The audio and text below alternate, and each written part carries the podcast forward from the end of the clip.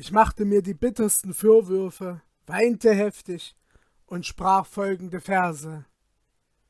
Hartnäckiges Schicksal, das mich wie seinen Feind verfolgt, warum bringst du mir jeden Tag neues Unglück? Kaum bist du mir im Leben einmal günstig, so stürzest du mich sogleich wieder in mein früheres Elend zurück. Nach vielem Weinen kam ich wieder zu meinem Freunde dem Schneider zurück, der sich sehr darüber freute und mir sagte, dass er besorgt gewesen sei, als er mich gestern Nacht nicht nach Hause kommen gesehen. Nun Gott sei gelobt, dass du wieder gesund und wohl bei mir bist setzte er dann hinzu.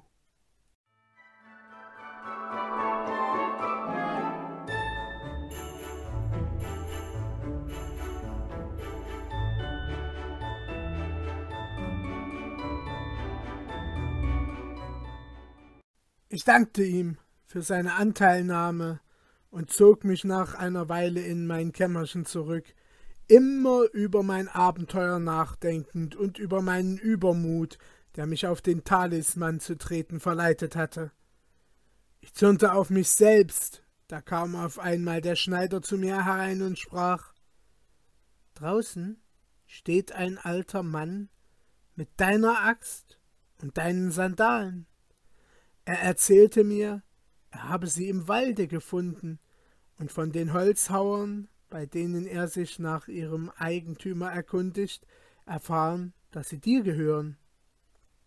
Als ich dies vernahm, ward ich ganz blass, und noch ehe ich dem Schneider geantwortet, spaltete sich das Zimmer, und der fremde Alte, welcher der Geist selbst war, trat herein.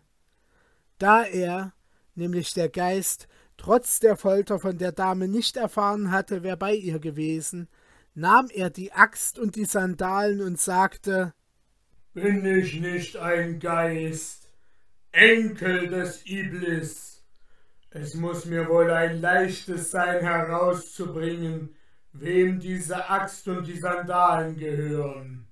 Hierauf nahm er die Gestalt eines fremden Greisen an und fragte alle Holzhauer, bis er mich aufgefunden. Der Geist war kaum erschienen, erzählte der Kalender weiter, so ergriff er mich ohne weitere Umstände, flog mit mir eine Strecke in die Höhe, und ließ sich dann zur Erde hinunter, die sich sogleich vor ihm spaltete, als er sie mit dem Fuße berührte. Hier verging mir das Bewusstsein, und als ich wieder zu mir kam, befand ich mich mitten im Palaste, in dem ich eine so schöne Nacht zugebracht hatte. Ich sah das Mädchen entkleidet vor mir auf den Boden hingestreckt, das Blut strömte von allen Seiten ihres Körpers herab, und ich musste über einen solchen Anblick heftig weinen. Hier hast du deinen Liebhaber, sagte der Geist sogleich zu ihr. Diese warf einen Blick auf mich und antwortete Ich kenne diesen Menschen nicht. Ich sehe ihn zum ersten Male. Wehe dir, rief ihr dann der Geist zu. Bist du noch nicht genug gepeinigt worden? Willst du deine Schuld noch nicht gestehen? Das Mädchen aber wiederholte immer, sie kenne mich nicht und wolle nicht durch eine Lüge Ursache meiner Tötung werden. Nun gut, sagte der Geist. Wenn du ihn nicht kennst, so nimm dieses Schwert und schlage ihm den Kopf damit herunter. Das Mädchen ergriff hierauf das Schwert und ging auf mich zu. Als sie vor mir stand, suchte ich sie durch einen mitleiderregenden Blick zu erweichen, aber auch sie gab mir durch einen Blick zu verstehen, dass ich selbst an meinem Tode schuld sei. Wir verstanden uns gegenseitig so gut, dass wohl folgende Verse auf uns passend erscheinen. Statt meiner Zunge spricht mein Auge zu dir und gesteht dir die Liebe, die ich verbergen wollte. Tränen flossen, als wir uns begegneten. Ich schwieg, doch die Augen hatten alles gesagt. Du winkst mir zu, und ich verstehe dich schon. Ich verändere nur meinen Blick, und schon weißt du, was ich will. Unsere Augenlider vermitteln unsere Anliegen. Wir schweigen, aber die Liebe spricht. Nach und nach ließ sie sich doch von meinem Blicke erweichen, warf das Schwert weg und sagte dem Geiste Wie soll ich einen Mann töten, den ich nicht kenne? Wie soll ich sein unschuldiges Blut vergießen? Gewiss, sagte der Geist, kannst du ihn deswegen nicht umbringen, weil du ihn liebst und eine Nacht mit ihm hier zugebracht hast. Darum lässt du dich lieber noch so hart bestrafen, als dass du etwas gegen ihn aussagest. Übrigens weiß ich ja wohl, dass alle Geschöpfe nur ihre Gattung lieben und du daher natürlich mir einen Menschen vorziehst. Er wandte sich dann mir zu und fragte mich, ob ich diese Frau kenne, und als ich beteuerte, sie nie gesehen zu haben, gab er mir das Schwert und sagte Bringe sie denn um, damit du wieder frei wirst. So nur glaube ich, dass du sie wirklich nicht kennst. Ich nahm hierauf das Schwert und ging auf das Mädchen zu. Als ich, fuhr der zweite Kalender in seiner Erzählung fort, mich mit dem Schwerte in der Hand ihr genähert, warf sie mir einen Blick zu, welcher deutlich sagte Belohnst du auf diese Weise meine Großmut? Ich erwiderte ihren Blick mit einem anderen, welcher sagen sollte Fürchte nichts, gern gebe ich mein Leben für das deinige hin. Sehr gut finde ich unsere Lage in folgenden Versen beschrieben. Wie mancher Liebende spricht zu seiner Geliebten mit den Augenlidern von dem, was sein Herz verbirgt.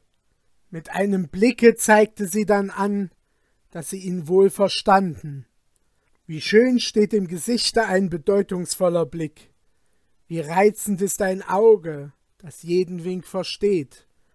Es ist, als lese der eine mit den Augen, was der andere mit den Augenlidern geschrieben.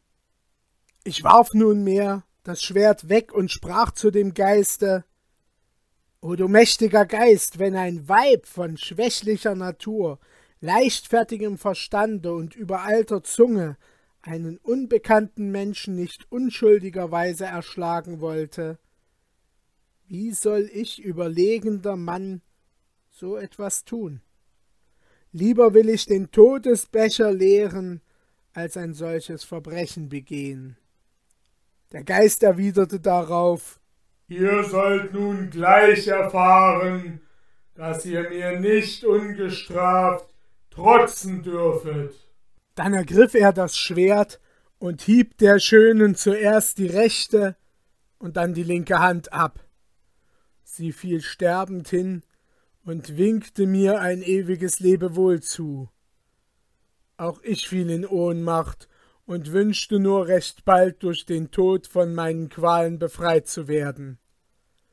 Als ich nun wieder zu mir kam, sagte der Geist Du hast gesehen, wie Untreue bestraft wird. Bei uns Geistern ist es Sitte, dass sobald ein Weib uns untreu geworden, wir sie nicht mehr berühren dürfen, und es bleibt uns nicht übrig, als sie umzubringen. Was nun aber dich betrifft, da ich doch von deiner Schuld nicht überzeugt bin, so kannst du wählen, in welche Gestalt von folgenden Tieren du verwandelt werden willst. Du kannst unter einem Hunde, einem Esel, einem Löwen oder irgendeinem anderen wilden Tiere oder auch einem Vogel wählen. Da ich nunmehr beim Geiste schon einige Spuren der Milde wahrgenommen, sagte ich zu ihm O erhabener Geist, wie großmütig wärest du, wenn du mir gänzlich verzeihen wolltest, wie jener Beneidete dem Neider verziehen.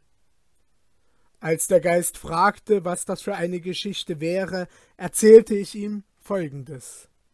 Es wohnten einst zwei Männer hart nebeneinander in der Stadt.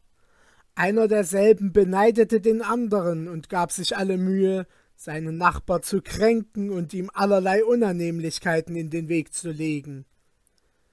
Der Neid plagte ihn so sehr, dass er zuletzt vor Erbitterung über den immer zunehmenden Wohlstand seines Nachbars weder essen, trinken noch schlafen konnte.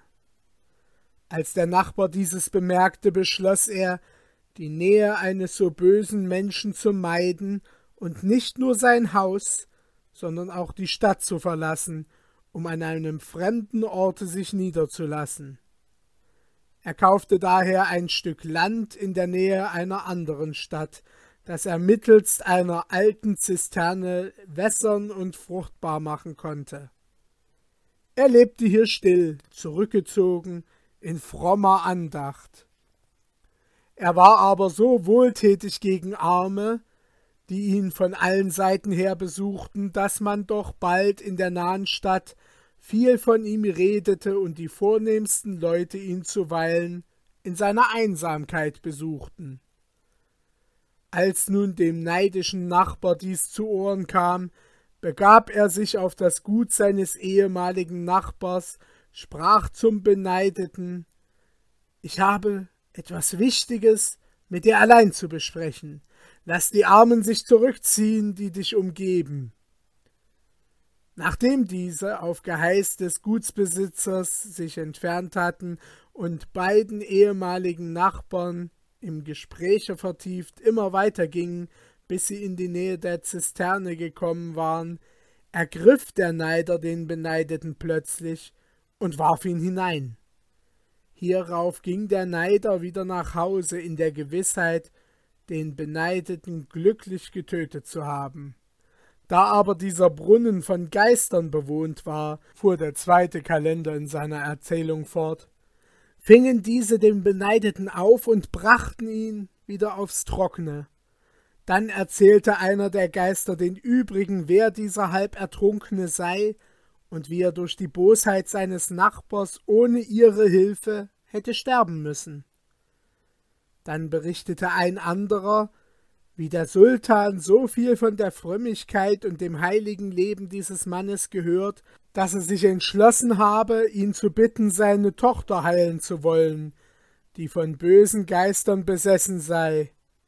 Vom Geiste Maimun, Sohn des Dimdim nämlich, der sich in sie verliebt habe.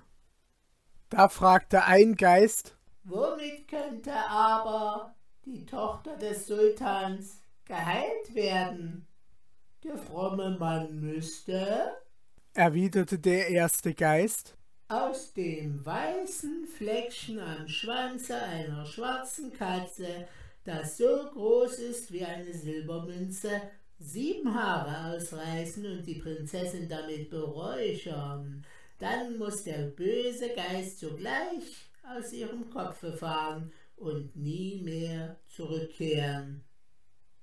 Da der Beneidete dieses ganze Gespräch der Geister mit angehört hatte, so nahm er, sobald der Tag angebrochen, sieben Haare aus dem weißen Fleckchen des Schwanzes einer schwarzen Katze, und kaum war er wieder mit seinen Freunden, die ihn am Brunnen abholten, ins Haus zurückgekehrt, so trat auch schon der Sultan mit einem zahlreichen Gefolge herein, während eine Abteilung Soldaten vor der Tür stehen blieb.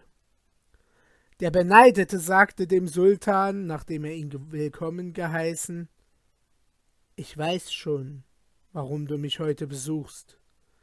Du wünschest, dass ich dir ein Mittel für deine besessene Tochter angebe. Es ist wahr, frommer Mann, erwiderte der Sultan.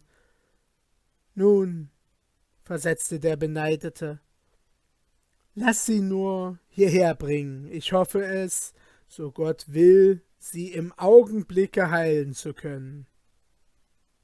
Der Sultan schickte sogleich jemanden, um seine Tochter zu holen. Als sie gebunden und gefesselt erschien, beräucherte sie der Beneidete mit den sieben Haaren, und der Geist verließ sie alsbald mit einem grässlichen Geschrei. Die Prinzessin, die jetzt auf einmal ihren Verstand wiedergewann, bedeckte vor Scham ihr Gesicht und fragte, wie sie hierher gekommen sei. Als der Sultan bemerkte, dass seine Tochter wieder genesen, küsste er vor Freude dem Beneideten die Hände. Dann fragte er seine Umgebung Was verdient wohl ein Mann, der mir einen solchen Dienst erwiesen? Alle erwiderten Er verdient, dass du ihm deine Tochter zur Gemahlin gibst. Der Sultan schenkte ihrer Antwort Beifall und vermählte seine Tochter mit dem Beneideten. Bald nach der Hochzeit starb der Wesir, und der Sultan erteilte in Übereinstimmung mit seinen Großen diese Würde seinem Tochtermann. Bald nachher starb dann der Sultan selber, und der Wesir ward einstimmig zum Sultan erhoben. Eines Tages fuhr der zweite Kalender zu erzählen fort, ging der Neider vor seinem Beneideten vorüber, der von den Wesiren, Fürsten und Großen des Reichs umgeben war. Als dieser den Neider erblickte, wandte er sich zu einem seiner Wesire und sagte ihm Bringe mir diesen Mann herbei, doch erschrecke ihn nicht. Der Wesir ging fort, um den Neider seinen ehemaligen Nachbar zu bringen. Da sagte der Sultan Gebt ihm tausend Pfund aus meiner Schatzkammer, packt ihm zwanzig Ladungen Waren zusammen und gebt ihm eine Wache, die ihn in seine Heimat zurückführe. Dann entließ er ihn, und jener entfernte sich, ohne dass der Sultan ihn für das, was er getan, bestraft hätte. Sieh also, o Geist, wie der Beneidete seinem Neider verziehen, der ihn zuerst beneidet, dann ihm Gewalt angetan, dann ihm nachgereist, bis er ihn eingeholt, dann in der Absicht, ihn zu töten, ihn in den Brunnen geworfen hatte. Er hat ihn für all dieses Unrecht nicht bestraft, sondern ihm verziehen. Hierauf weinte ich heftig vor dem Geiste und sprach folgende Verse Schenke mir meine Schuld, die Verständigen begnadigen ja selbst Verbrecher, und sollte ich auch alle Verbrechen verübt haben, so übe du die schöne Großmut nach allen Seiten. Wer Verzeihung wünscht von dem, der über ihm steht, der erlasse die Schuld dem, der unter ihm steht. Da antwortete der Geist Nun, ich will dich nicht umbringen, doch verdienst du auch nicht, ganz unbestraft von mir entlassen zu werden. Nun schenke ich dir zwar das Leben, aber ich will dich verzaubern. Hierauf ergriff er mich und flog mit mir so hoch, dass mir die ganze Welt wie ein weißes Gewölk vorkam. Er ließ mich dann auf einen Berg nieder, nahm ein wenig Erde, murmelte Beschwörungsformeln darüber und warf mich mit dieser Erde, indem er sagte Verwandle deine Gestalt in die eines Affen. Worauf ich sogleich ein Affe wurde. Er aber verschwand. Ich weinte nun über meine Verwandlung und klagte das Schicksal an, das keinen Menschen in Ruhe lässt. Ich stieg dann den Berg hinunter und fand eine große Wüste, die zu durchziehen ich einen Monat brauchte. Ich kam hierauf zum Ufer des Meeres und sah mich nun um, ob ich nicht ein Schiff entdecken würde. Endlich bemerkte ich eines mitten im Meere, das mit gutem Wind dahinsegelte. Ich brach einen Baumzweig ab, winkte damit dem Schiffe zu und lief immer hin und her nach der Richtung des Schiffes. Dabei brach es mir das Herz, dass ich mich nicht mit der Sprache auszudrücken vermochte. Auf einmal lenkte jedoch das Schiff gegen das Ufer hin, bis es bei mir war, und siehe da, es war ein großes Schiff mit Kaufleuten und vielen Waren und Spezereien beladen. Als die Kaufleute mich erblickten, sagten sie zu dem Schiffskapitän Du bist eines Affen willen mit uns hergefahren, der, wo er ist, den Segen vermindert? Einer sprach Ich will ihn umbringen. Ein anderer Ich will einen Pfeil nach ihm schleudern. Ein dritter Wir wollen ihn ersäufen. Als ich dies hörte, sprang ich auf, lief zum Kapitän, ergriff den Saum seines Kleides wie ein um Schutz flehender und weinte dabei so sehr, dass mir die Tränen über das Gesicht liefen.